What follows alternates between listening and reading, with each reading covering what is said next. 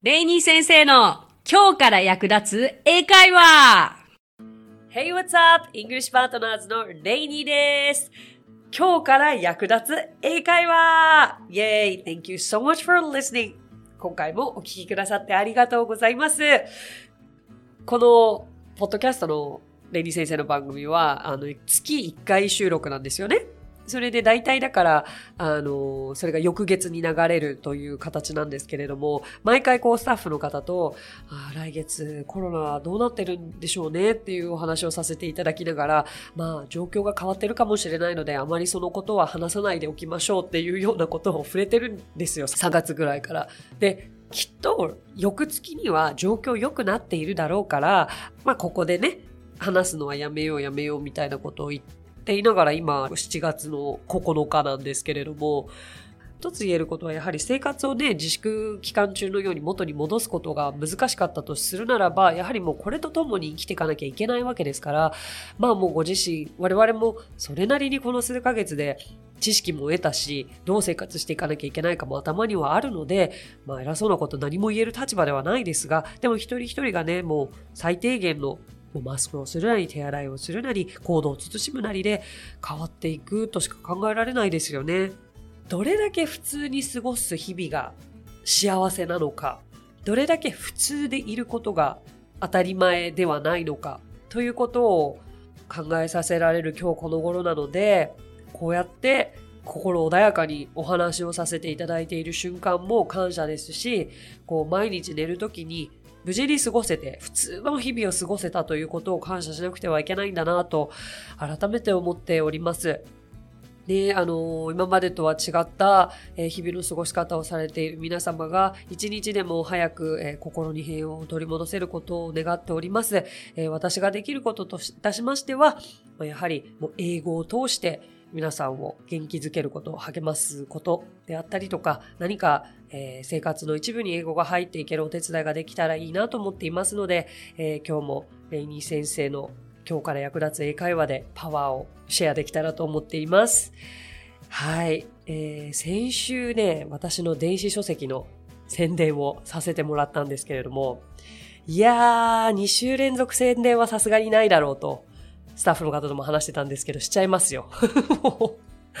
宣伝宣伝、すいません、本当に宣伝。two weeks in a row. あ、two weeks in a row. ここで何気に英語を持ってくるという。2週連続。この連続は in a row という言い方がありまして、とても便利です。two weeks in a row. はい、I'm promoting myself. 先週ね、あの、レニー先生の初の電子書籍、Kindle 版の電子書籍を出しましたよっていうことで、その内容についてもお伝えしたんですが、ちょっと大切なこと言い忘れてましたよ。この本、発売から1ヶ月、毎日実は、Amazon のね、売れ筋ランキングの海外教育、留学部門で1位なんですよ。Here we go.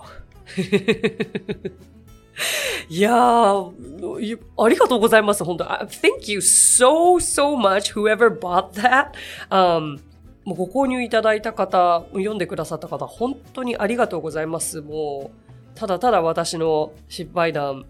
恋愛談を語った本なんですが、でももう本当に心を込めて書かせていただいたんですが、実は先月もう一冊私本を出版しております。2冊も本出しちゃった。こちらは、あの、実際のハードカバーの、あの本屋さんでも売っている本で、まあもちろんネットでもご購入いただけるんですが、主婦の友社より、レイニー先生の今時恋愛英会話というタイトルの本を出させていただきました。こちらは、うん、簡単に言ってしまうと、まあ、X デーに備えたえー、恋愛英会話本なんですけれども、まあ、恋愛英会話本とはいえ、もちろん恋愛に限らず、日常生活にも役立つフレーズがたくさん、えー、含まれていて、まあ、今時恋愛英会話というだけあって、とにかくシンプルでわかりやすい。まあ、私自身も、こう、英語で恋愛をしていた時に使っていた、役に立ったとか、よく聞いていたフレーズを盛り込んで、えー、エピソードとともに あとは、時たまその文法も説明しながらですね、まあ恋愛にも役立つし、英語の文法にも役立つし、日常英会話にも役立つし、ということで、とても素敵な一冊になっているので、こちらも本屋さん、もしくはネットで探していただけたら嬉しいので、え今回、あの、せっかくなので、この本の中からですね、えちょっと恋愛英会話というものをピックアップしていけたらなと思いました。恋愛英会話って気になりますよね。恋愛で英会話というと、まず思い浮かぶ単語とかフレーズって何ですかね？ラブ？ラブ？それだけかい ラブだったらいや、ラブってね、すごくいろんな時に使える単語なんですよね。まあもちろん皆さんご存知、I love you って言ったら、まあ愛してるっていうことですけど、これは結構重いですね。うん。あの、とても深い関係になった恋人同士とか、まあ家族が使う言葉であったりとか、まあ友達同士では I love you っていうよりかはなんか、じゃあねまたねっていうようなニュアンスでは love you, love ya とかいう時には気軽に使えますけど、あと love って実は人に限らず物や食べ物が大好きっていう場合にも love が使えます。例えば、uh, I love pizza ね。あの、私の場合は I love ramen なんですけど、I love ramen とか I love coke とか何か大好きって言いたいときに使います。まあ、love はともかく、意外とね、その、付き合うとか、別れるとか、そういった単語でさえもよく考えてみれば耳馴染みないんじゃないでしょうかね。今日ご紹介したいのは全然違うフレーズなんですけど、今私が言ってしまったので言うならば、付き合うっていうフレーズは go out。go out ですよ。go out って出かけるって意味なんですよ。だから結構相手によってはね、私こういう経験があったんですよ。すごく気になっていていい感じの相手がいたんですよね。高校生の時に。それで、let's go out って言われたんですよ。で、えこれってちょっと出かけるって言われてんのそれとも付き合うって言われてんの？みたいなすっごいドキドキした記憶があって結果食料品の買い出しに行くためだけの誘いだったっていうオチがあったんですけど そう、go out は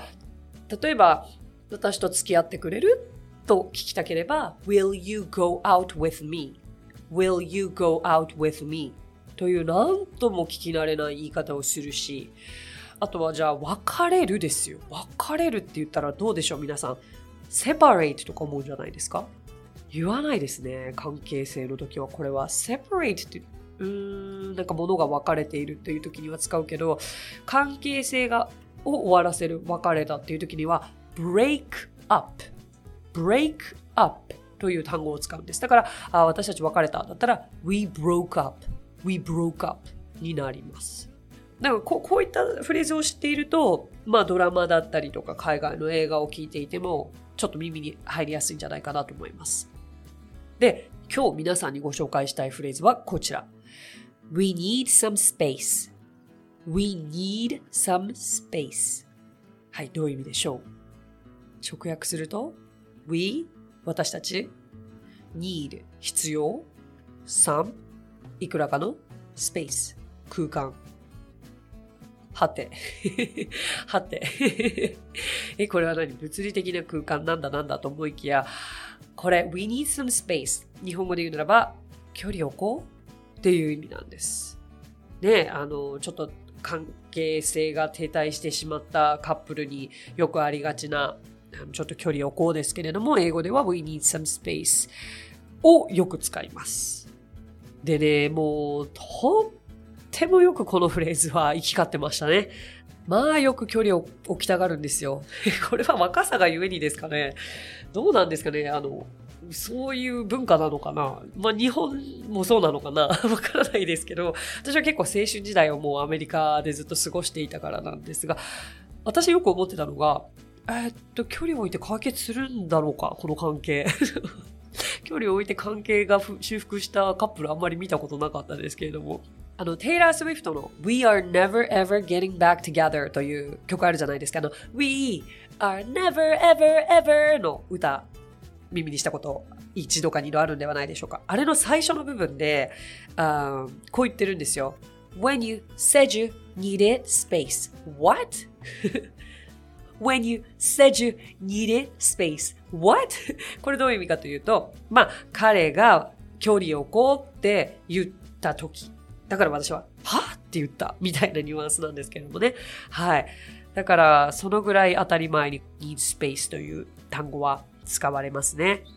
まあ大体ね、こう関係性が停滞してきている時というのはお互い分かっているものなのかもしれないんですけれども、ある時いきなり相手に We need some space と言われてしまう場合もあるじゃない、あるかもしれないじゃないですか。そんな晴天な霹靂なことが起きた時には、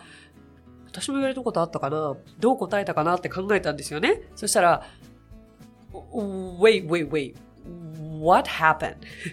どうしたの？ちょ、ちょっと待ってよっていうリアクションもあるかもしれないし、いや、もう一度考え直してよって言いたいときには、Can you think it over again?Can you think it over again? のような言い方もできたりとか、あとはそうね、そうしましょうだったら、Yeah, I think so too みたいな言い方もできるかもしれないですけれども、まあこれはご自身でまあ、英語を使った恋愛関係にある方は、もしかしたら使えるのかもしれないし、言われた時にね、あの、物理的な空間を空けましょうっていう風なニュアンスにね、あの、間違えて捉えないためにも知っておいたらいいフレーズなのかなと思ったりとか、まあ、先ほど言ったように、やはり、海外の映画やドラマで使われている時に役立つんじゃないかなとも思いました。と説明し終えたところで、なんとも衝撃的なことをスタッフの方が伝えてくれました。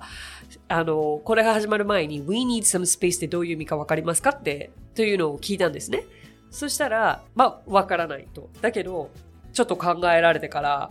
あの、We need some space。つまり、自分たちには場所が必要、イコール同棲しようって言われたと思ったっておっしゃって、ああ、もうそれってめちゃくちゃポジティブな話になってるじゃないですか。すごい面白いな。でも、we need some space. もちろん、えー、使い方や状況次第では、あの、ほ、本当に、あの、場所が必要っていう風に捉えることはあるわけですよ。だけどなんか相手がめちゃくちゃ暗い雰囲気で We need some space と言ってて、同棲しようって言ってるわけはないから、そこだけは理解していただいて、それ、同棲しようだとするならば、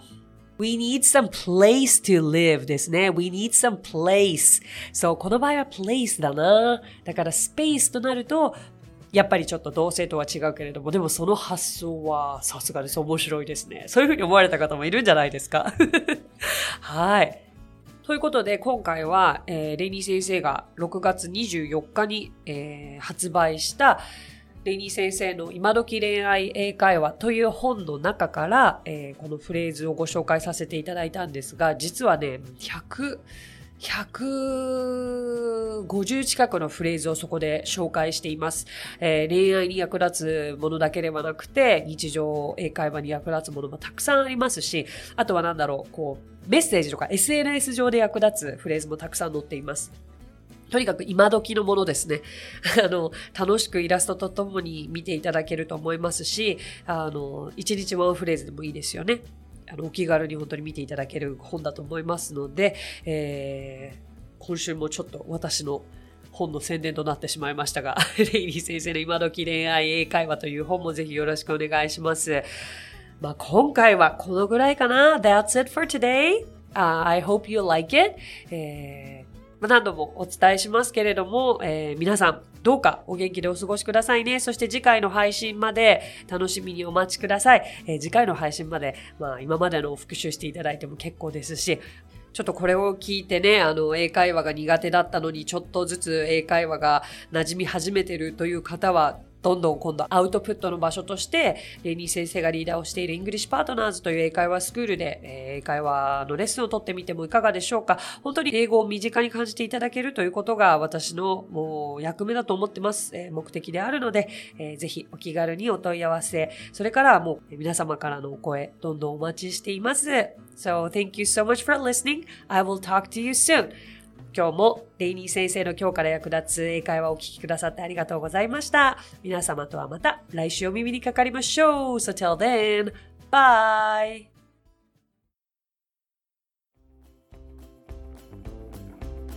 配信を聞き逃さないためにも各ポッドキャストで登録やフォローをお願いします。私がリーダーを務めるイングリッシュパートナーズについてですが、イングリッシュパートナーズとは教育からエンターテイメントまで英語に関わる面白いことなら何でもやってしまおうという女性たちが集まったグループなんです。イングリッシュパートナーズでは実は英会話スクールなどもやっています。私たちと楽しく英語を身につけたいという生徒さんを随時募集中。オンライン英会話レッスンもやっていますよ。詳しくは番組概要欄にあるリンクからご覧ください。無料体験レッスンもやっていますので、ポッドキャストを聞いたよと一言添えてお申し込みくださいね。そしてアプリレイニー先生の動画で簡単英会話がアップストアより配信中。声優気分で英会話を学習できる動画学習アプリです。最後にイングリッシュパートナーズのメンバーが出演している1分で見る英語辞書動画あれこれイングリッシュこちらはインスタグラム、ツイッター、フェイスブック、そして YouTube で毎日配信していますのでチェックしてくださいね。もちろん私も出てますよ。